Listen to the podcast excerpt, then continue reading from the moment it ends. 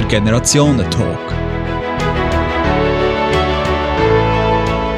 Mit der Nicole Nickerson und dem Luzi Stamm.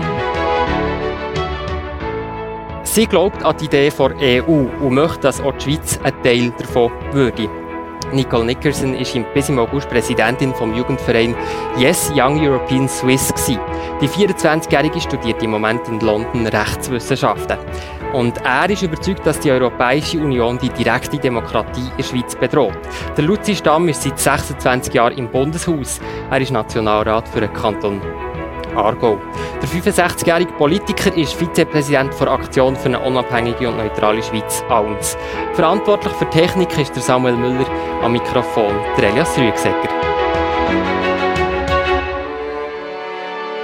Ja, Nicole Nickerson, im Gimmer seid ihr in der Klasse die Einzige gewesen, die für einen EU-Beitritt war.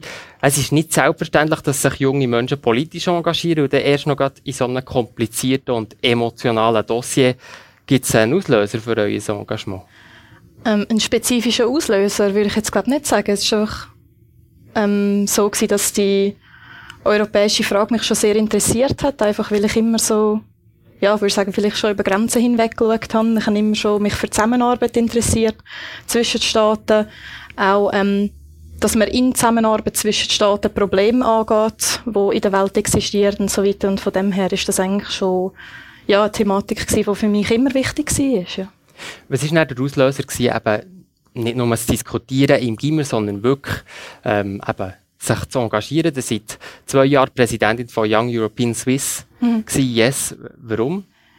Ähm, ja, aus verschiedenen Gründen. Dort ist vielleicht ein bisschen der Auslöser die Abstimmung am 9. Februar, äh, Februar 2014 gewesen. Das ist so ein, ein Moment gewesen, wo ja, ich sehr aus allen Wolken gefallen bin, weil also ich denke... Massenwanderungsinitiative Genau, genau, ja, ja. Weil ich denke, weil ich sehr fest gedacht habe, dass der Entscheid würde anders rauskommen. Ich meine, ich bin vorher auch schon immer ein politisch sehr interessierter Mensch gewesen und habe immer gedacht, sich zu beteiligen wäre vielleicht mal nicht schlecht. Aber das ist so ein bisschen der Moment wo ich sehr stark mehr Politik geschaut habe und dann, ja, wo ich dann auf die Organisation, auf die Young European Swiss gestoßen bin, wo auch jedes Jahr so ein eine Studienreise nach Brüssel organisiert, wo sie will, dass ähm, junge Leute mehr erfahren über wie die Europäische Union funktioniert. Da bin ich wahnsinnig begeistert gewesen, weil ich dann plötzlich nicht mehr die Einzige bin, weil ich dann gemerkt habe, da gibt es junge Leute, die gleich denken wie ich, die auch das Gefühl haben, die EU, das ist eine gute Sache und vor allem äh, die Schweiz gehört da doch eigentlich auch dazu. Mhm. Und ja, dann, nachdem bin ich dann beitreten. Ihr seid jetzt extra für eine Generationen-Talk aus London angereist. Mhm. Dort absolviert ihr im Moment ein Masterstudium in Rechtswissenschaften. Wie hat sich jetzt in dieser Zeit, wo ihr jetzt in London seid, euer Blick auf die Schweiz verändert? Seht ihr die Schweiz anders? Seid ihr? Ähm, ja, bis zu einem gewissen Grad schon. Also es ist sehr fest jetzt auf mein Studienfach bezogen, habe ich schon in diesen jetzt paar Monaten schon sehr fest gemerkt, eigentlich, wie klein alles bis jetzt war. Also die Uni Zürich ist natürlich eine sehr gute Uni und man hat äh, ja, sehr viele spannende juristische Themen dort.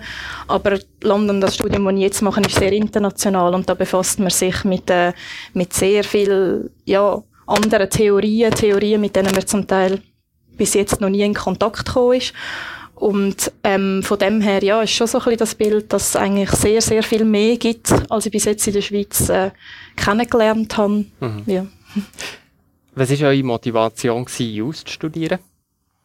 Ähm, meine Motivation zum Jus studieren, ja, ähm, eigentlich schon, dass mich äh, juristische Themen immer sehr fest interessiert haben. Ähm, ich habe mir eine Zeit lang auch überlegt, Geschichte zu studieren und habe dann gedacht, das ist aber etwas, was beim JUS auch sehr fest einfließt, wie wird unsere Gesellschaft durch so Prozess geformt und so. Und ähm, ja, jetzt auch habe ich immer mehr bemerkt, dass ich äh, sehr mich interessiere für Völkerrecht, für Menschenrecht, für die internationalen Bereiche, weil ich glaube, dass dort sehr, sehr viele Probleme, die die Welt heutzutage haben, können bekämpft werden. Das Studium Jus ist vielleicht heute Abend eine der einzigen Gemeinsamkeiten zwischen euch beiden. Darum habe ich gedacht, wir fangen ein bisschen bei diesem Thema an. Luzi Stamm, auch ihr habt Jus studiert. Aus ähnlichen Gründen, wie das jetzt Nicole Nickerson hat erzählt. Nein, nach der Kantonsschule habe ich nicht gewusst, was ich studieren soll. Mein Vater war Spitalarzt und eigentlich das Einzige, was ich gewusst habe, ich möchte nicht das Gleiche machen wie der Vater. Und dann hatte ich einen Freund, der ist studieren, bin dort mit in Vorlesungen und habe gefunden, ja, das ist noch relativ gut Auch in Zürich übrigens. Ja. Und das hat nach gepackt? Nein. So, nein, sondern ich habe das fünf Jahre oder vier Jahre studiert, habe nachher den Rechtsanwalt gemacht im Kanton Zürich. Ähm, und habe nachher sogar das Gefühl gehabt, ich will weg von dem und habe ungefähr als ähm, 28-Jähriger habe ich Ökonomie studiert mit der Absicht eigentlich zu wechseln. Das haben wir dann aber zurück ans Bezirksgericht Baden geschlagen. Dort sind ihr dann Richter geworden, Das ist eine Volkswahl. Ja. Das würde mich noch interessieren, oder das seid geworden, der hat mir am Telefon noch erzählt, das sei für euch auch ein, ein Auslöser gewesen, also die Zeit als Bezirksrichter, für dann eben sich wirklich auch politisch zu engagieren. Das ist so. Also, als ich am Bezirksgericht Baden war, ich rede von den 80er Jahren, habe ich gefunden, nein, das ist doch nicht normal, dass es so, so, so, so ähm, ist. Das können wir einfacher machen oder anders. Und das war eigentlich der Auslöser gewesen, weil wir nachher mich für die Politik interessieren, mit der Illusion, man könnte es in der Politik ändern und verbessern. Die Illusion habt ihr jetzt schon seit 26 Jahren, seit schon ja. 26 Jahren Nationalrat. Was gefällt euch so gut, dass ihr so lange im Bundeshaus aushaltet? Ich weiß es nicht. Ich weiß es nicht. Es ist zugleich ein Ärger und zugleich Freude. Also ich habe Standardfreund in den 90er Jahren, der hat immer gesagt, am meisten regt mich auf, dass sich zu Bern niemand mehr aufregt. Weil alle, die dort hier kommen, schwimmen mit. Und das geht mir immer noch so. Ähm, ich gehe zum Beispiel nach Bern und fange mir aufregen, was machen eigentlich die ähm, von der Poststelle bis hin zu Teil, ähm, was soll ich jetzt sagen, ähm, umweltschützerische Problem. Sag mir, was machen denn die? Ich reg mich auf. Der regt nach auf seit ja. 26 Jahren. Jetzt äh, 26 ja, ja, das Jahre. Stimmt. Das stimmt. Ähm, man kann ja fragen, oder sicher werden das Leute sagen, 26 Jahre, der seid ein Sesselkleber, Herr Stamm. Ja, das ist der, das ist der übliche Spruch. Mal schauen, ähm, eben, wenn es mir würde raushauen, es hat auch zwei, drei Kollegen, wo das ähm, basiert ist im, ähm, in der Politik, noch würde ich auf Bücher schreiben. Auf Bücher schreiben? Ja. Über das, was ich jetzt sehe, habe ich das Gefühl, das sollte man der Bevölkerung mitteilen. Ja. Ihr seid bis 2011 ja zuerst für die FDP im Nationalrat gewesen. Bis 2001, ja. Bis 2001, genau, Entschuldigung. Und nachher erst hat der Partei gewechselt zur SVP. Was war denn 2001 der Auslöser für diesen Wechsel? Das ist eine ganz einfache Erklärung. Ich bin in einer Zeit nach Bern gekommen, ähm, im 95 hat die Freisinnige Partei gesagt, Ziel Brüssel EU. Im 98 CVP mit einer erstaunlichen Mehrheit, 411 zu 36, also muss sich das vorstellen. CVP haben 411 gesagt, jawohl, wir haben das strategische Ziel Brüssel. Und dann habe ich in der FDP das Gefühl gehabt, ähm, weil ich anders bin, in dem für mich zentralen Punkt, da habe ich eigentlich ähm, der falsche, die falsche Partei. Das ist jetzt genau das Thema von heute genau Abend, so. das ich eigentlich genau so. die SVP geführt Was mich jetzt würde interessieren, die EU als Institution, Nicole Nickerson, der hat mir erzählt, ihr seid überzeugt von der Idee der EU. Was ist denn das für eine Idee? Ähm, die Idee von der EU, die ja, ist eine, die schon recht ein Stück weit zurückgeht. Das ist eigentlich zuerst im Nachgang vom Zweiten Weltkrieg entstanden, wo man eigentlich so ein bisschen in den Ruinen von Europa überlegt hat, dass wenn man nicht mehr, das, was eigentlich hunderte und hunderte von Jahren in Europa passiert ist, dass der Kontinent eigentlich von Krieg und Konflikt äh, zerrissen war, dass man da jetzt mal etwas dagegen unternehmen also zwischen dem Ersten und Zweiten Weltkrieg schon mal ein bisschen versucht, aber jetzt viel erfolgreicher. Und ähm, ich glaube, das ist eine Idee, die bis heute noch besteht. Das ist natürlich sehr viel komplexer geworden. Aber auch einfach das, das Grundsätzliche vom Prinzip von, es ist besser ein Miteinander als ein Gegeneinander. Und äh, ja, das hat natürlich in sehr vielen Bereichen gibt's Probleme, wenn man versucht, so viele diverse Kulturen miteinander zu vereinen.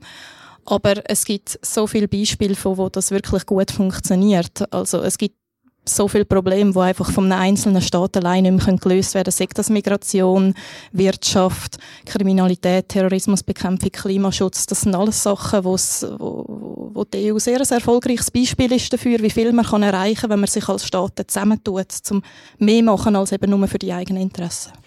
2012 hat die EU den Nobelpreis bekommen mit der Begründung, weil die Institution eben der Frieden ähm, und die Versöhnung Wirklichkeit werden in Europa.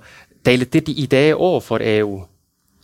Also die Idee schon, Und das ist ja ohne Zweifel, dass die Leute mit dem Trauma vom Zweiten Weltkrieg haben zum Glück gesagt, nie mehr das. Und gerade die historische Findschaft zwischen Frankreich und Deutschland, das ist ja etwas, was der, von den Kontinenten absolut die Katastrophe war. Die Idee bestreite ich nicht. Aber sie hat sich gewandelt und einfach das, was ich miterlebe, nehmen wir seit 1989, der, Fall der Berliner Mauer, ich, ich weiß es nicht, jeder, der das erlebt hat, wird sich daran erinnern. Ähm, da ähm, hat mir der Satz prägt, noch, noch nie war die Voraussetzung für Friede und Wohlstand besser als denn. Und wenn ich die Jahr probiere zu analysieren, seit 1989, ist eine riesen Enttäuschung für mich. Und Spannungen nehmen ihn dazu. Ähm, das ist ein, ähm, schon ein richtiges Konzept. Aber es ist eine Fehlüberlegung. Wenn wir es zentralisieren, bekommen wir es ruhiger und besser. Das ist eine Fehlüberlegung eine Fehlüberlegung, Nicole Nickerson. Der hat mir am Telefon auch erzählt, dass auch ihr Kritikpunkt habt der EU. Was sind denn eure Kritikpunkte der EU? Obwohl ihr wollt beitreten, was seht ihr das Negative dran? Ähm, ich würde vielleicht sagen, einer der grössten Punkte, die ich gesehen habe, ist, dass natürlich sehr grosse Distanz besteht zwischen äh, den EU-Organen, wie man das jetzt aufgebaut hat, und den eigentlichen Bewohner von Europa. Das ist etwas, ähm, wo man natürlich versucht hat, über äh, Jahrzehnte hinweg die Organe aufzubauen mit der Entwi Entwicklung vom Rat, von der Kommission, vom Parlament, wo man dann auch Kompetenz haben sich verändert, das Parlament ist gestärkt worden und so weiter. Und das alles führt natürlich dazu, dass das ein sehr, sehr komplizierter Prozess ist, wo man auch eben, wenn man an der Universität das Fach nimmt, auch wahnsinnig Probleme hat zu begreifen, wie der Apparat eigentlich funktioniert.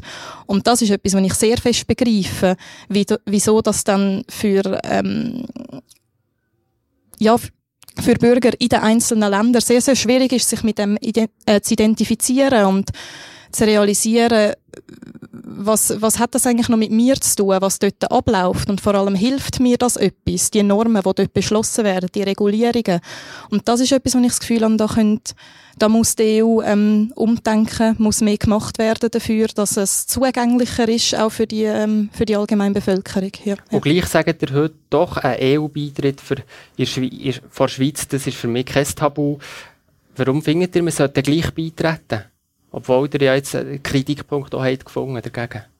Ähm, also, meine Kritikpunkte sind für mich einer der wichtigsten Gründe, wieso ich beitreten will. Natürlich auch, weil ich viele Sachen gesehen habe, die gut sind an der EU. Aber für mich ist es eines der wichtigsten Argumente, dass ich das Gefühl habe, Sachen, die ich nicht gut finde, die wir als Schweizer nicht gut finden, es gibt keine Art, wie man die von der Seitenlinie aus verändern kann.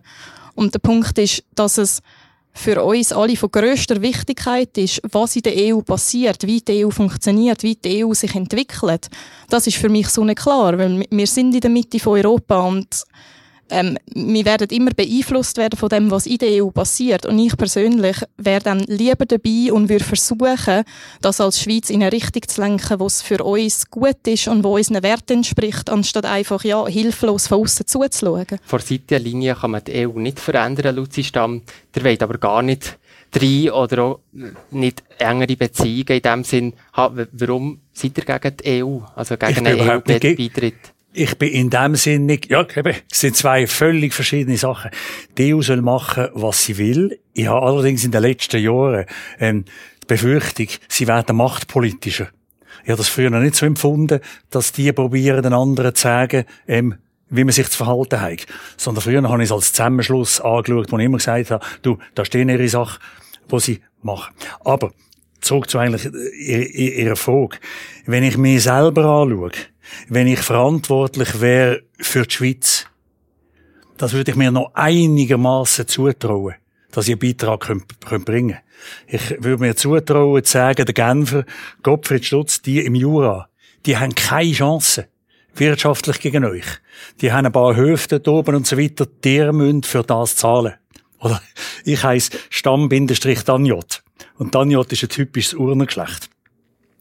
Denn 35.000 Einwohner haben da unten Altdorf und dort oben haben sie die Höfe. Für Uri musst du etwas anderes machen. Als für die Stadt Zürich. Und wenn du ähm, aus, aus, aus Bern kommst und sagst, wir haben das gefälligste so und so, ähm, kannst du vielleicht noch Finanztransfers machen. Aber ich würde mir nicht zutrauen, wenn ich zu Brüssel wäre, das Problem von Griechenland zu lösen. Von Südspanien und so weiter. Also ich, einfach, weil die Distanzen zu gross sind aus eurer Sicht? Ja, und wenn, wenn ja, und wenn du irgendwie da oben bist, wie soll ich beurteilen, wie es im, im Engadin ist oder, ähm, also, ich, mein Name ist Luzi, äh, ich bin geboren in Chur. Im Bündnerland, ja. Mein Vater hat damals ähm, ähm, eine gewisse Zeit in, in Chur gewohnt. Wie sollst du, wenn ich nach Tiefenkastel fahre und dann irgendwie Bergtäler äh, ähm, sehe, wie soll das aufgehen für die die gleichen Regeln wie von Zürich bis Baden, wo ich wohne? Mhm. Nicole Nickerson, die Schweizerinnen und Schweizer sind heute gegen einen EU-Beitritt. Ähm, oder so, das zeigen Umfragen und so. Ähm, und gleich engagiert ihr euch bei Yes und engagiert auch, dass Junge sich für das einsetzen. Ist das nicht einfach eine naive Hoffnung von euch, sich in diesem Bereich zu engagieren? Von mir aus kann man das gerne als naive Hoffnung betrachten. Also das kann ich auch nicht abstreiten, dass gewisse Leute das würden machen. Vielleicht ist es auch so. Das kann ich nicht beurteilen. Aber mein Punkt ist, ich glaube, dass es sehr wichtig ist, sich einzusetzen für etwas, was man richtig findet und nicht nur etwas, was mehrheitsfähig ist. Und das ist eine, eine Überzeugung, die ich jetzt persönlich habe. Und von dem her spielt das jetzt für mich nicht so eine Rolle, wie viele andere Leute das auch wollen. Weil ich habe das Gefühl, man muss für das einstehen, wo man persönlich ähm, äh, für richtig halten. Und ich habe was eigentlich meine grundlegende Überzeugung ist, ist, dass ich das Gefühl habe, es ist sehr wichtig im internationalen Kontext, dass Länder zusammen so Sachen bewältigen. Darum, äh, eben, da kann man es natürlich auch auf andere Bereiche sehen, sagt das UNO, internationaler Menschenrechtsschutz, das ist alles etwas, was mir sehr, sehr wichtig ist. Noch zum Punkt vorher, natürlich gebe ich ähm, am Herrn Stamm recht, dass man nicht kann jedes Detail von so einer hohen Distanz ausregeln kann. Ähm, es ist immer die beste Lösung, wenn die Leute, die direkt am Ort sind, die das kennen, die wissen, wie das funktioniert, natürlich sich mit ihren Problemen befassen.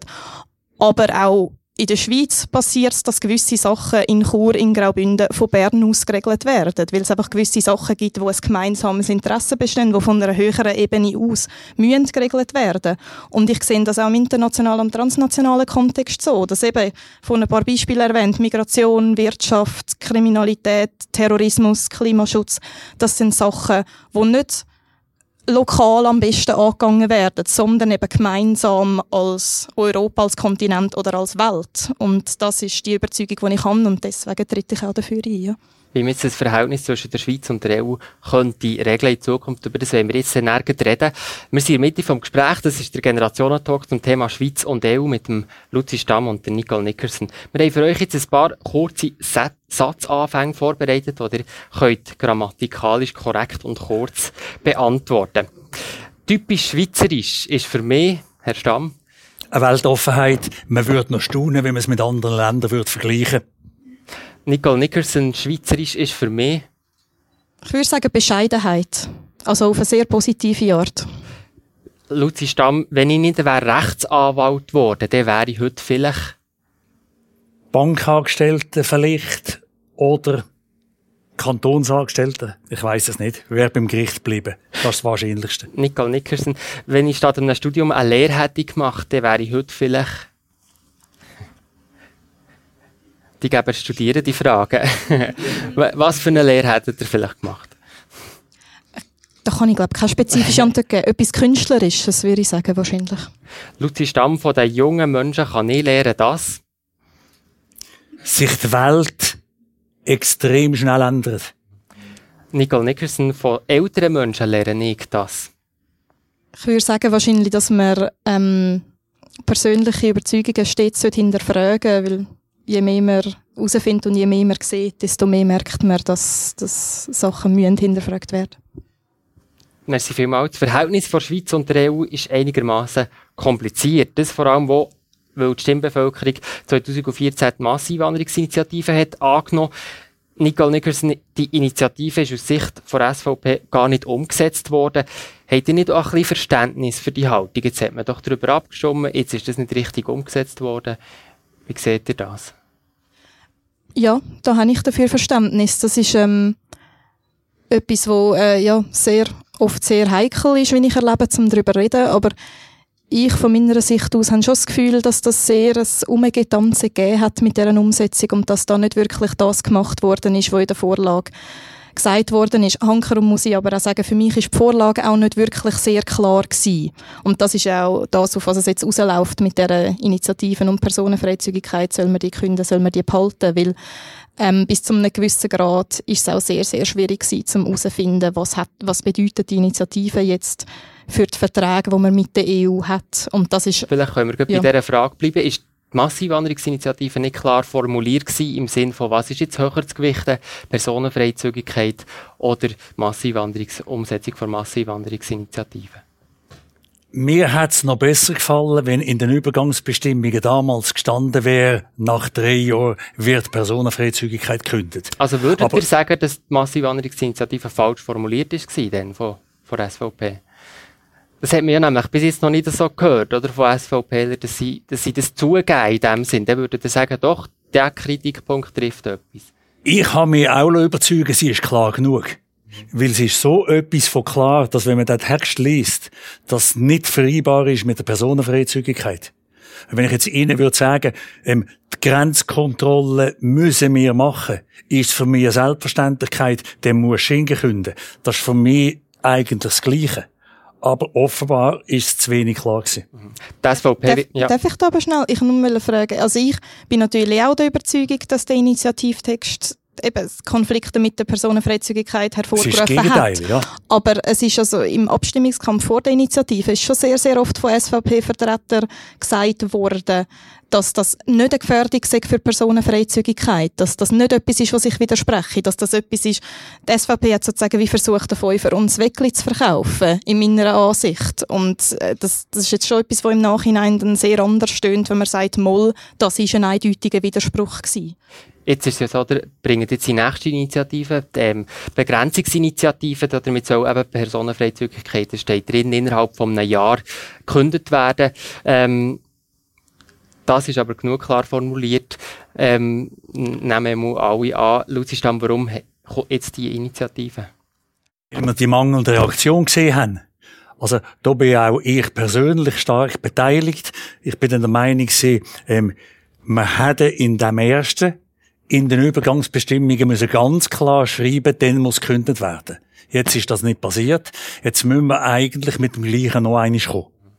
Und jetzt werden auf die Straße gehen, Unterschriften sammeln, ab Januar, irgendwann Anfang Jahr wird es der Fall sein. Mit welchem Argument geht ihr auf die Straße und sagt den Leuten doch, äh, Personenfreizügigkeit ist tiefer zu gewichten, als ähm, dass wir die Zuwanderung selber können steuern können? die Frage ist für mich bereits nicht ganz einfach für Sie. Also ich bin der Meinung, es ist eigentlich ganz einfach. Es ist, wir entscheiden über die Wanderung ja oder nein. Und das ist das Gleiche, das ist die Kehrseite der Medaille.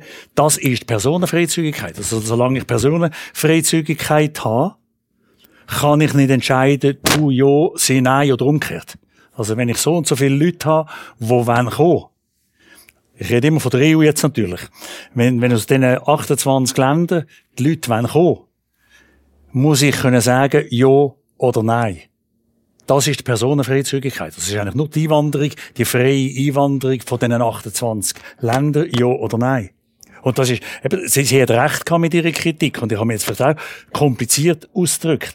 Dann machst du eine ähm, Volksinitiative. Und dann hat man natürlich hunderte von Politikern oder Dutzende von Parlamentariern. Und jeder geht und sagt das, was er verstanden hat. Und dann habe ich da vorne, vor dem 14. Dezember, habe ich gemeint, der Fall ist klar. Nach drei Jahren muss dann der Bundesrat sagen, okay, wir können, wenn wir es nicht umgesetzt haben. Aber offenbar ist es nicht klar gewesen. Nicole Nickerson, würdet ihr jetzt die Initiative unterschreiben mit der Idee, dann wäre endlich mal Klarheit, wie es weitergeht? Das ist eine gute Frage, wo ich nicht so genau weiß, ob ich eine klare Antwort kann geben kann. Weil einerseits würde ich da, weil einerseits ähm, stimmt das natürlich. Ich würde das sehr begrüßen, wenn man auf die Art mal darüber abstimmt, weil dann würde man wirklich die Bevölkerung mal klar, ohne Umwegen und äh, was auch immer fragen, ob man die Personenfreizügigkeit noch weil das Volk hat ja eigentlich schon mal Ja gesagt dazu. Will man die jetzt noch oder will man die nicht mehr? Aber es ist natürlich auch immer ein sehr starkes Spiel mit dem Feuer, weil politisch kann es immer passieren, dass das dann jetzt meiner Überzeugung nach nach hinten losgeht. Und ich glaube, dass das ein sehr, sehr schwerer Verlust und schwerer Schlag für die Schweiz wäre, wenn wir die Personenfreizügigkeit würde verlieren Vor allem auch im Betracht darauf, dass man ja die gesamte bilaterale Eis würde verlieren, wenn das würde passieren. Wenn wir jetzt noch bei Personenfreizügigkeit selber bleiben, was ist denn aus eurer Sicht der Vorteil davon, eben wenn man freien Personenverkehr hat, also wenn jemand eine Jobaussicht oder einen Vertrag für einen Job hat in der Schweiz, dann hat für Jahre wohnen, leben. Ähm, warum ist das wichtig für die Schweiz aus eurer Sicht? Ja, aus verschiedenen Gründen. Also ich meine, es ist, äh, Personenfreizügigkeit ist natürlich ein sehr grosser Teil vom wirtschaftlichen Aufschwung von der Schweiz gewesen in letzter Zeit durch das, dass sie an dem erfolgreich, erfolgreichen Wirtschaftsmarkt von der EU hat können teilhaben. Und der erfolgreiche Wirtschaftsmarkt von der EU basiert ja auch auf der Personenfreizügigkeit als einer von diesen vier Grundpfeiler. Das heißt, dass es eigentlich für die Wirtschaft etwas Sinnvolles ist, dass das Wohlstand produziert, ist für mich ziemlich klar. Aber jetzt auch, also mehr oder weniger Vertreterin von einer äh, jungen Generation. Ähm, für uns sind natürlich auch all die Austauschprogramme, all die internationale Mobilität, wo das schafft, sehr, sehr wichtig. Nicht nur, weil es uns Möglichkeiten gibt, aber auch ähm, das ist nicht, in der jetzigen Generation ist es nicht nur ein Luxus für Junge, dass sie können internationale Austausch machen, Auslanderfahrung sammeln. Das ist etwas, was heutzutage eigentlich fast verlangt und erwartet wird, dass man im CV Auslanderfahrung gesammelt hat, etwas anderes gesehen hat. Und das ist etwas, was auch wichtig ist, dass die Schweiz an dem teilhaben kann. Luzi Stamm, der bedroht doch mit der Initiative die Errungenschaften, die sie jetzt aufzählt. Der einzige Teil, der meines Erachtens richtig und wichtig ist, ist, dass unsere Jungen ins Ausland kommen können und dass die Schweizer können im Ausland einen Job annehmen. Aber zum Reinholen, ähm, also ich, ich, seit 19, natürlich 92, 2000, 2005, 2008, ich bin ja hunderte von Mal an solchen Podiumsgesprächen gesehen und komme ein bisschen doof vor, wenn ich immer das Gleiche erzähle.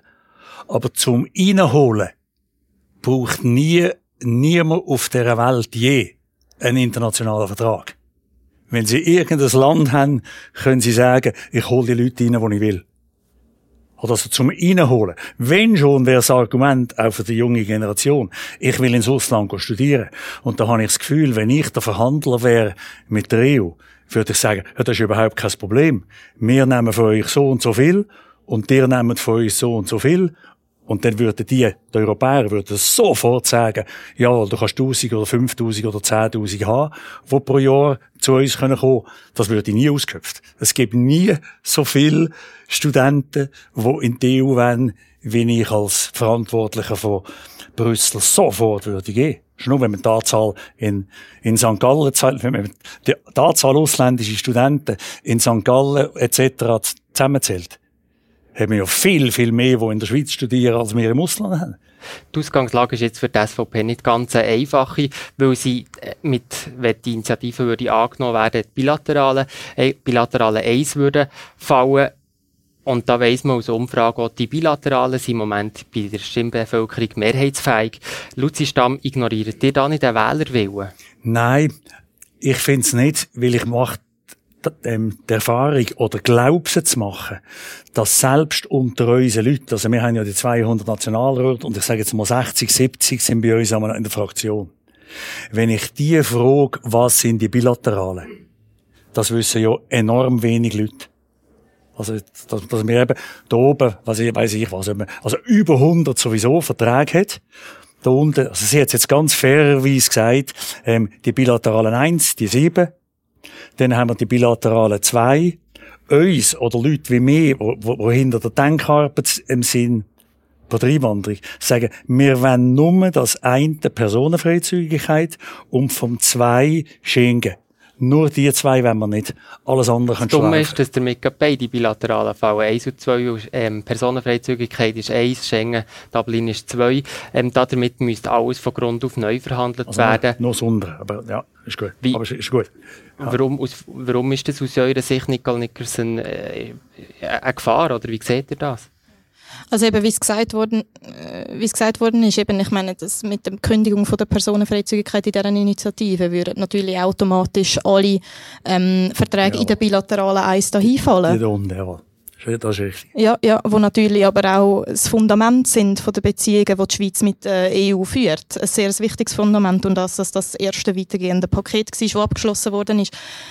Ähm, Jetzt zu Ihrer Frage. Also ich glaube, das wäre sehr verheerend, wenn man da irgendwie die Vorstellung hätte, dass das einfach würde hinfallen und dass man das dann sofort auf die gleich profitable Weise könnte aushandeln.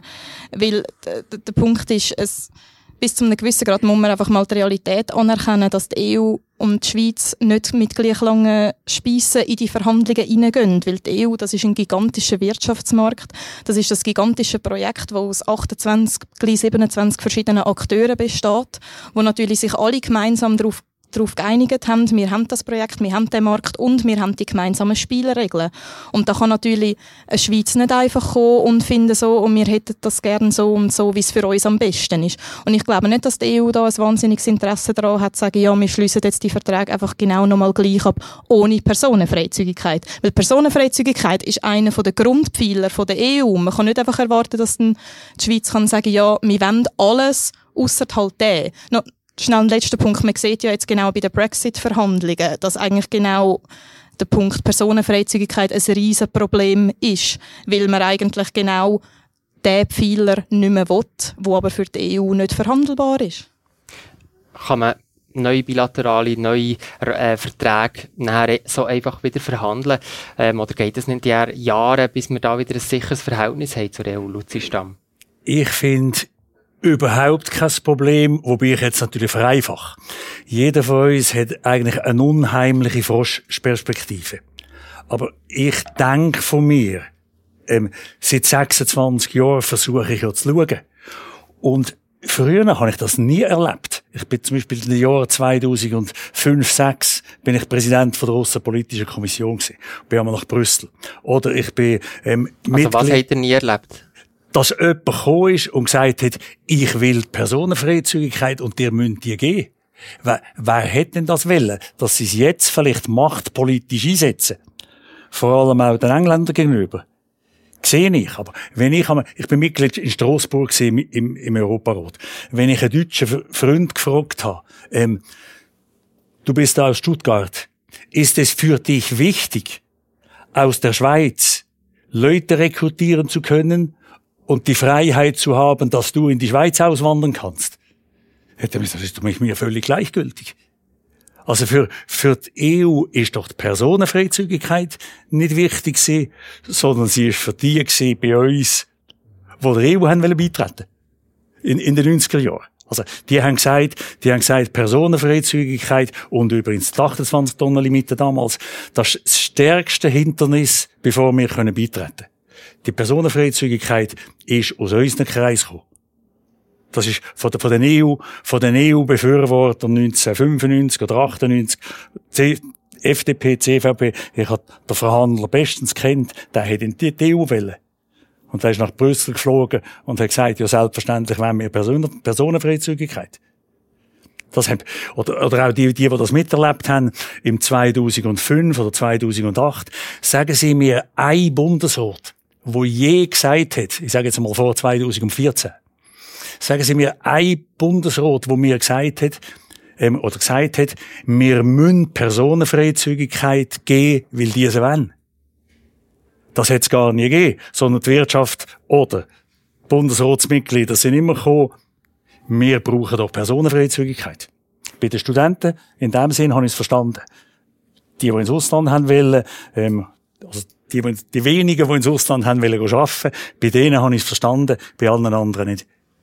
Also, schätzt ihr so ein bisschen, dass die Situation einfach heute ein bisschen andere ist, dass die Personenfreizügigkeit jetzt von Seiten der EU ähm, viel wichtiger ist geworden und früher ist das eher gar nicht so der Fall gewesen, dass das so ein wichtiges Thema war? Oder vom Barroso und vom Juncker, ähm, wenn ich mit EU-Mitgliedern rede, weshalb wollt ihr die freie Einwanderung, höre ich immer noch, es ist eher gleichgültig. Darf ich da noch schnell etwas dazu sagen? Also natürlich, wie die Situation damals war, das kann ich natürlich nicht beurteilen. Aber was man einfach in Betracht muss ziehen, ist, dass Personenfreizügigkeit einer der vier Grundpfeiler ist, auf dem der Vertrag der, über den europäischen Wirtschaftsmarkt basiert. Ja.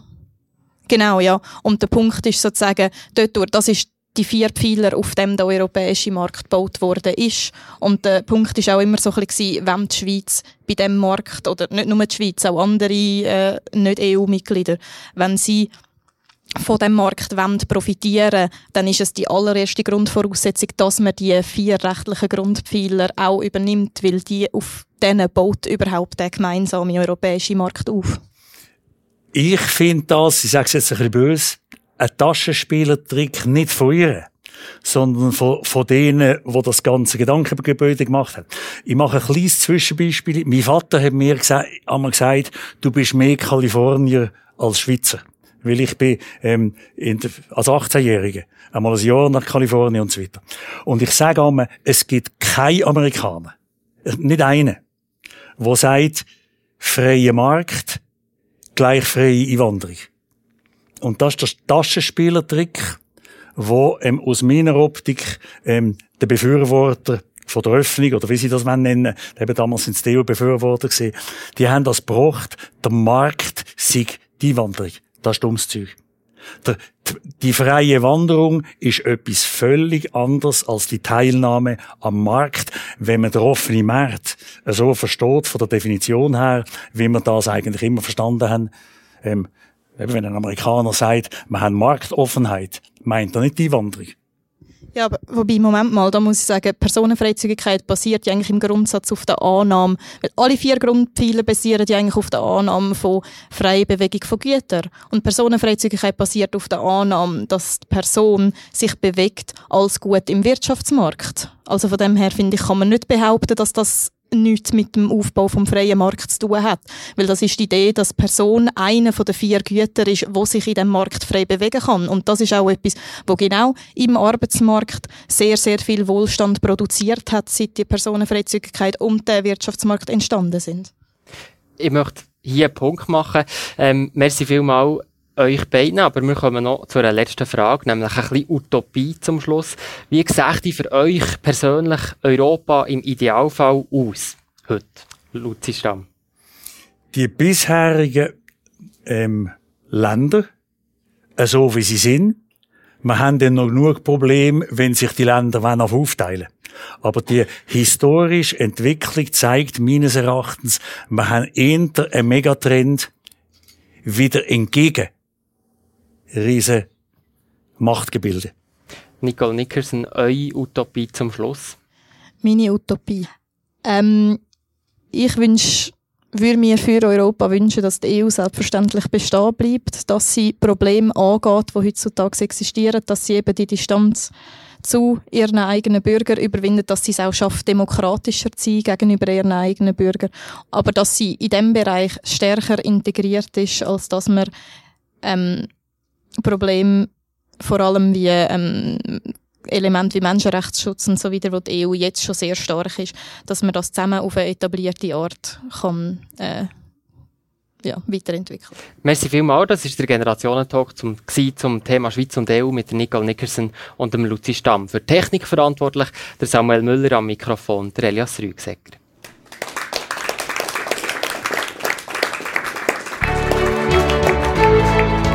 Der Generationentalk.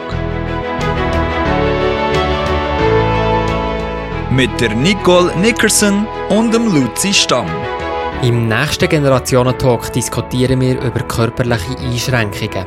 Die 28-jährige Anja Reichenbach hat eine Sehbehinderung und der 55-jährige CVP-Nationalrat Christian Lohr ist ohne Arme und mit missbildeten Beinen auf die Welt gekommen. Sie beide reden mit mir über ihr Leben, über die Vorurteile und sie erklären, wo in unserer Gesellschaft noch Handlungsbedarf besteht. Diesen Generationentalk zeichnen wir am 18. Dezember hier im Berner Generationenhaus auf. Kommt vorbei und diskutiert mit. Alle Generationentalks findet ihr übrigens bei und online zum Nachhören jederzeit und überall. www.generationentandem.ch